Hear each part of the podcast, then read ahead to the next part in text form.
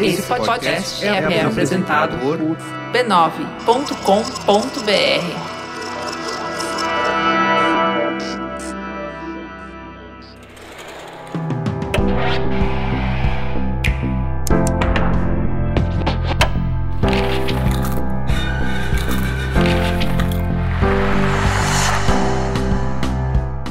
Mamileiros e mamiletes, bem-vindos ao Mamilos Cultura. Aqui é o nosso espaço de reflexões a partir de produções culturais. Eu sou a Cris Bartz. Eu sou a Juva Lauer e hoje a gente vai falar sobre a série Treta, disponível na Netflix. Mas antes, bora para um breve intervalo comercial.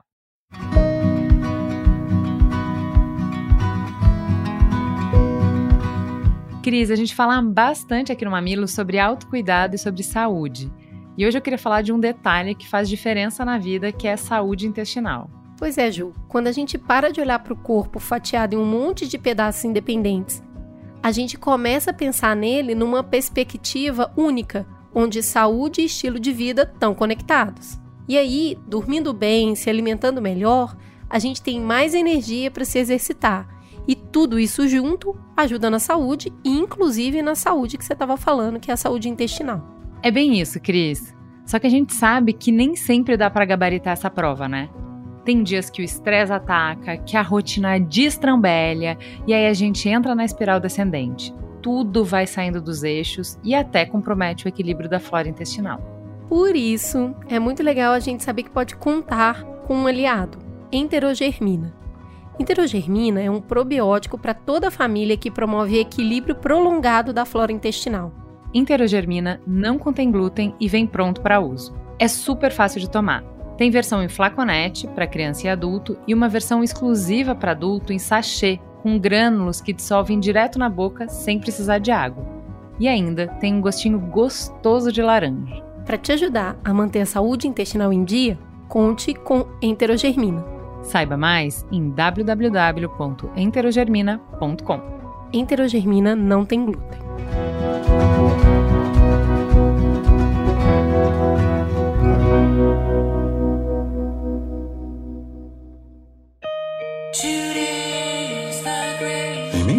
Okay? Yeah.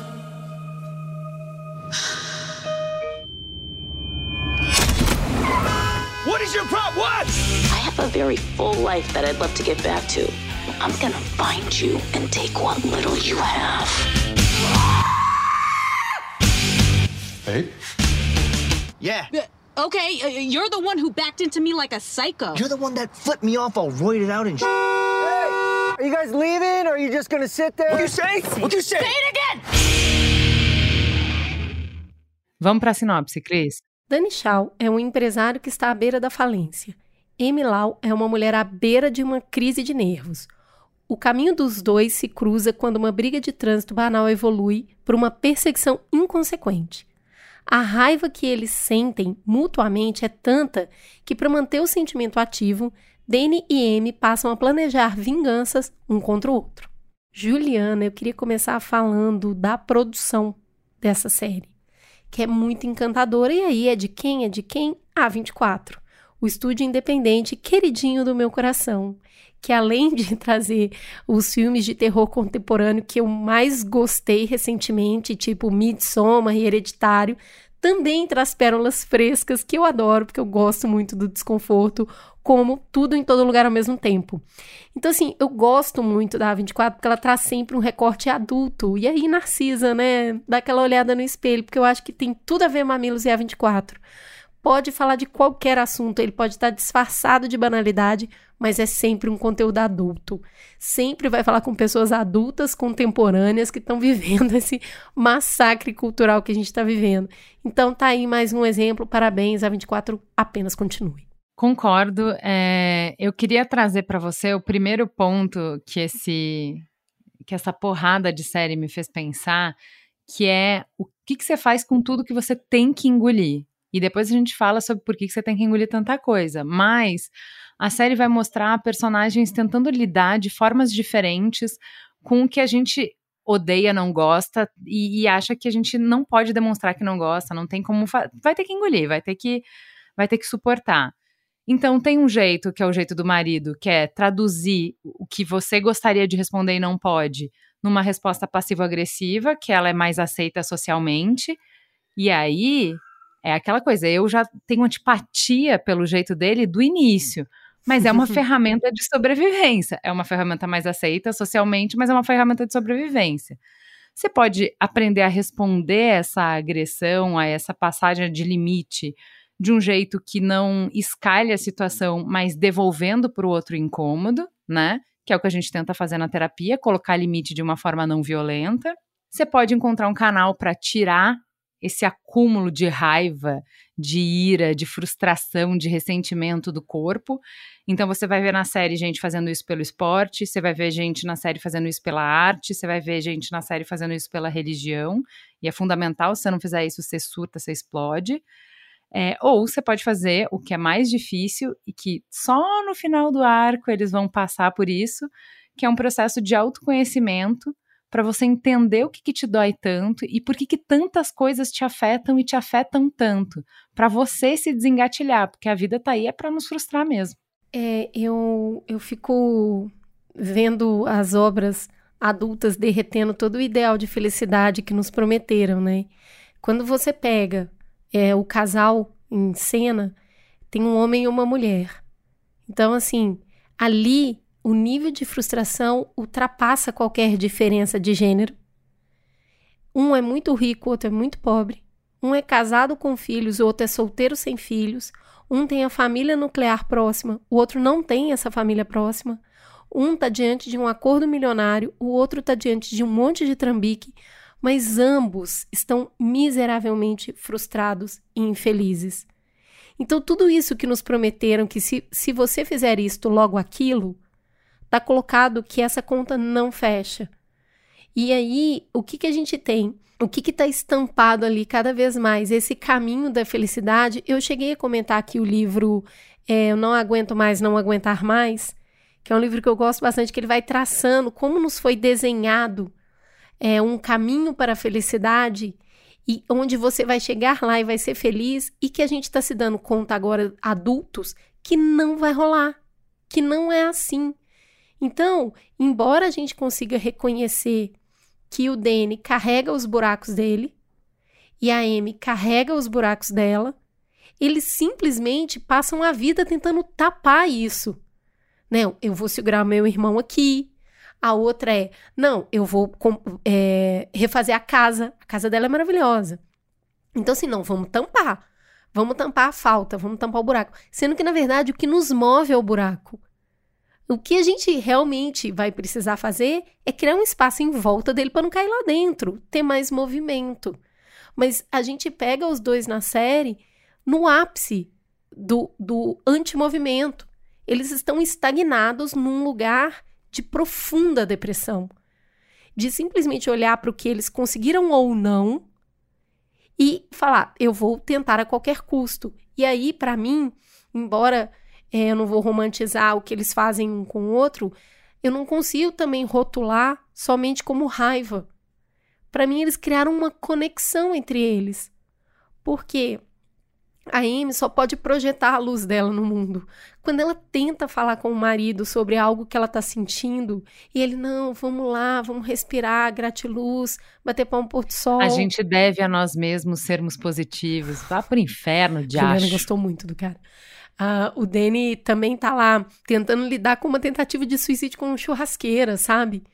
Então, assim, é tão miserável esse lugar que você simplesmente tá clivado. Para o mundo, é, você só pode ser essa pessoa perfeita. Você só pode ser a pessoa que dá conta de tudo. Mas o que, que, eu vou fazer com a minha sombra? O que, que, eu vou fazer com a minha inveja? Com a minha raiva? Com, a minha, com o meu ciúme? Com os meus desejos, os meus impulsos sexuais. O que, que eu vou fazer? Então, quando eles se encontram e eles não podem entregar aquilo para mais ninguém, eles conseguem entregar um para o outro. E aquilo cria uma conexão entre eles absurda, que é: uau, finalmente eu posso ser uma outra coisa que eu não sou na sociedade. Porque também, né, se num lado só tem luz, do outro só vai ter sombra. Ela entrega o que tem de pior dela para ele.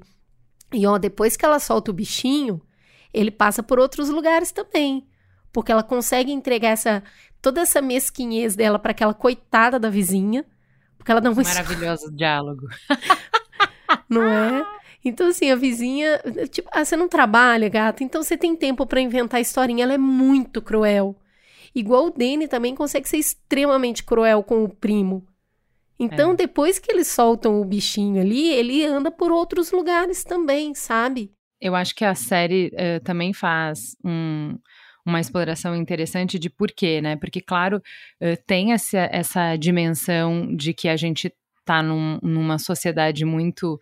eh, não vou dizer politicamente correta, mas não é isso, mas é ne- nessa lavagem, né? Que tudo tem que ser bom, belo, eh, agradável, e só, só pode ter o lado luz, e aí tá bem eh, personalizado no marido dela. Tem isso mas também eles exploram essa coisa do como eles, como pessoas, a história que eles tiveram, eh, o jeito que eles lidaram com o que aconteceu com eles na infância foi entender que eles não eram bons, que eles não mereciam, que eles não deviam estar ali. Esse, essa, essa insegurança, esse valor próprio tão diminuído, essa autoimagem tão ferida, faz você querer se esconder. Então, qualquer coisa que seja próprio, que seja seu, que seja que venha de dentro de você, tem que ficar tamponada. Então, acho que a, a Amy entrega isso até melhor do que o Danny.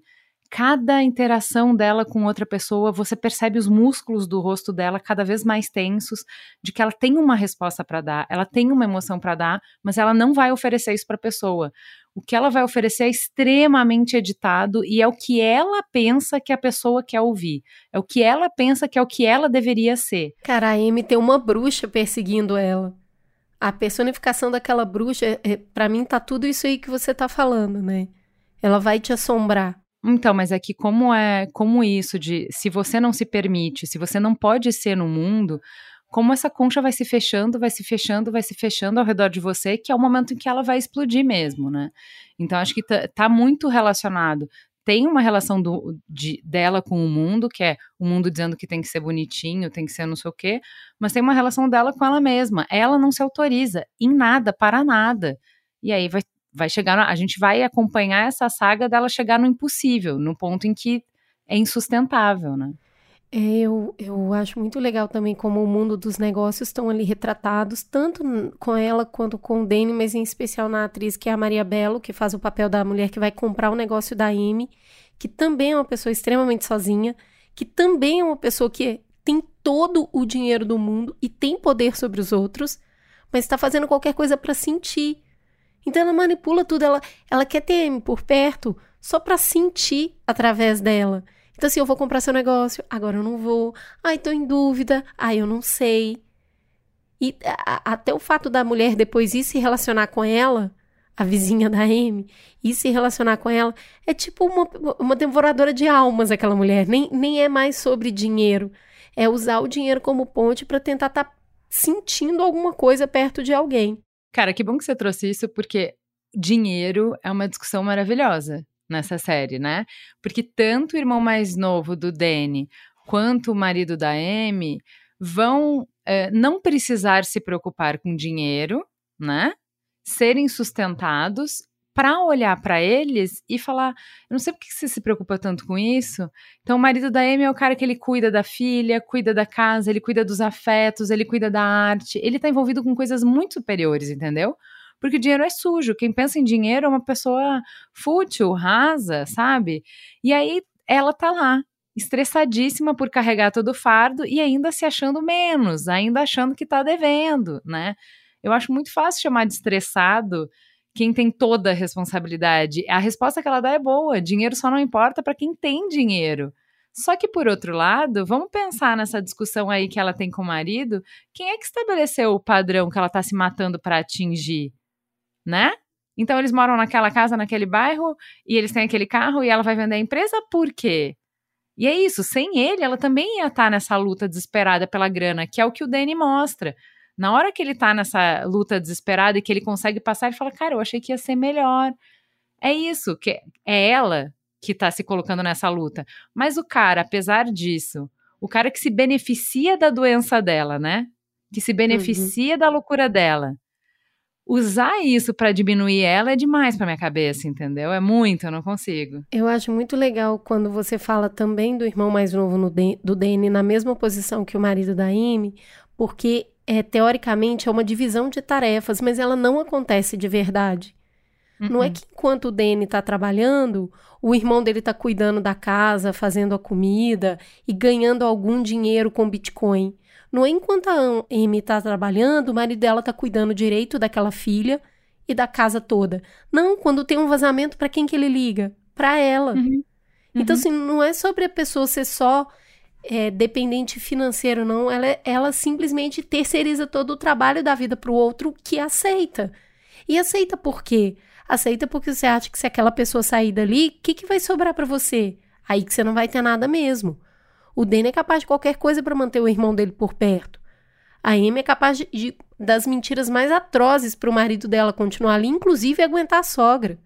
Por quê? Porque conecta a felicidade ao outro. É o outro que vai me dar a felicidade. Se ele sair daqui, eu não vou Não, e ser se eu feliz. não tô valendo nada, se eu não tô valendo nada, eu tenho que ser muito grata por quem tá aqui. Não importa quão abusiva seja a relação, entendeu? E aí eu deixo a outra pessoa numa posição muito confortável. Cara, a hora que o irmão mais novo fala, cara, eu, apren eu entendi, eu aprendi que o dinheiro é importante. Eu falei, ah, você tá de sacanagem, né, cara?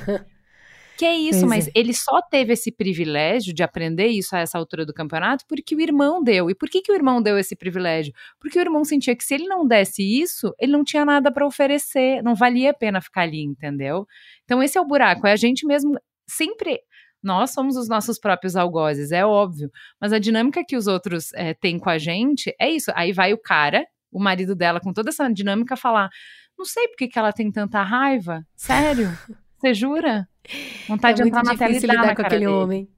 Eu odeio Nossa, é que, demais, que ele se apaixonou por outra mulher e não transou com ela porque ele é tão superior moralmente, Claro, não é imagina. mesmo? Ele não erraria? Erraria. Nunca, ele nunca faria isso. Veja como ele se privou por, por respeito e amor ao casamento.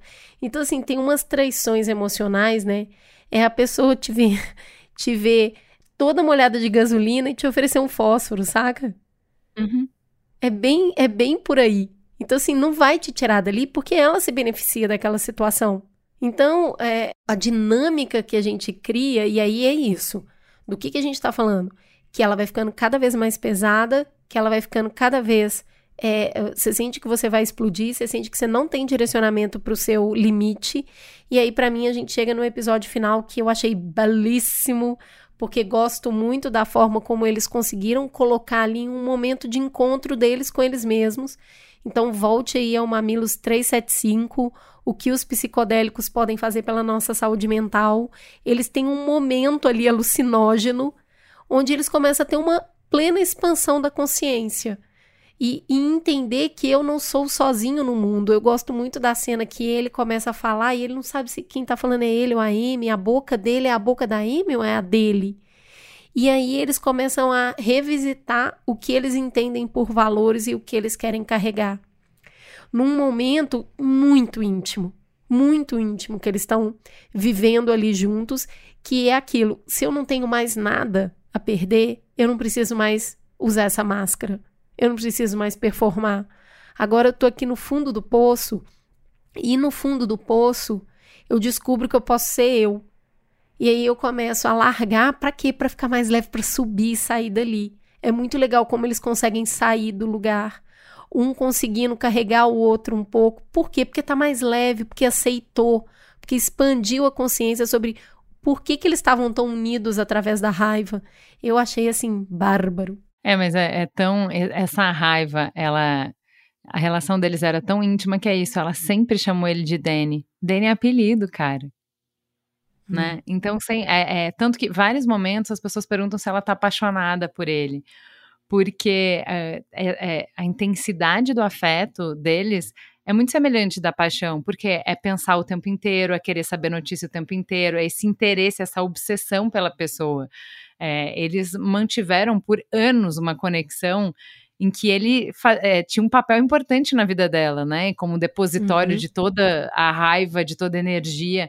E eu acho que isso, é, o fato dele procurar ela num momento de fragilidade, é muito interessante, porque fica muito tempo nessa coisa do, a da raiva, da raiva de você é onde eu jogo minhas frustrações, mas na hora que ele dá a virada e que a vida dele era para estar tá boa e a depressão não some, a única referência que ele tem de uma pessoa dodói como ele, mas que tem uma outra, né, que, que tem uma vida melhor, é ela. Então ele precisa como ela é verdadeira com ele, ele já viu o pior dela, ele precisa dela para perguntar: você vai me dizer a verdade? É assim mesmo? É, Gente, é, é isso que tem? Vamos aqui, vamos aqui, só entre nós. Que coisa mais libertadora que é você poder ser você chata, você descabelada, você grossa com outra pessoa. E não para fazer usufruto disso, mas é que você não tem medo que isso se quebre, você pode ser você, e você sabe que a pessoa gosta de você, porque ela já viu o seu pior e continuou ali. Uhum. Isso é tão libertador. Eu, eu ouvi alguém falando isso outro dia, que no primeiro encontro a gente devia falar muitas coisas ruins sobre a gente pra pessoa. muitas coisas ruins. É tipo, ó. É, eu não gosto de nada fora do lugar, tá bom? Sou muito histérica com limpeza.